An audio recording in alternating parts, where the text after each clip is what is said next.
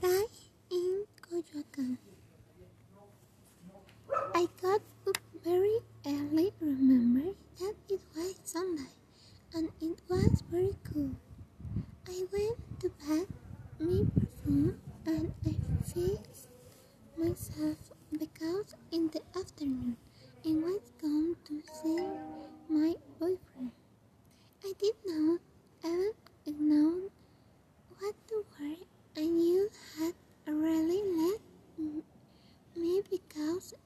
was cool and I had not.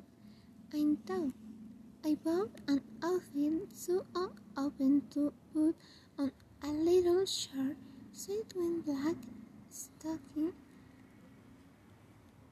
under her and a red coat, type of tennis shoes, shoes, and my hair was already already fixed.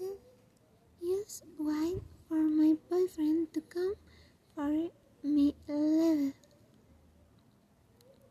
We went to Coyoacán first and I drank hot chocolate and from there we talked. Then we were talking down the center of Coyoacán until we saw Ben and we sat down. We kept talking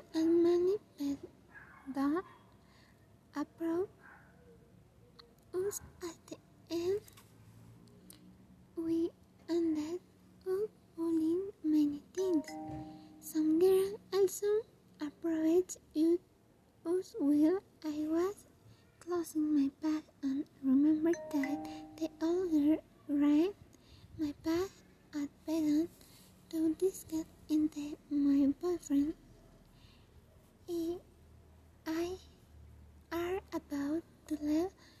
There is hard thread make. We bought many things like wax, henna, and crystal figures. After there, we went to eat.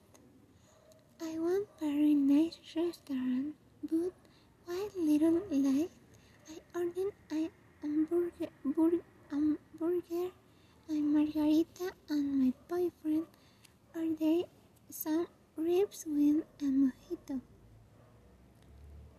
After lunch, talk and lounging, we decided to read.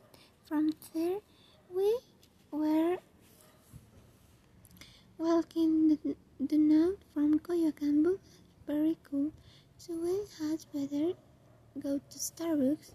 I have coffee. I ordered a coffee with vanilla and a croissant of ham and cheese, and my boyfriend American coffee with a muffin. A good time and the two, and I was like this was nine o'clock. We sit together, and the last, we went to a grave, and he already came to drop me off at my home the best day of my life.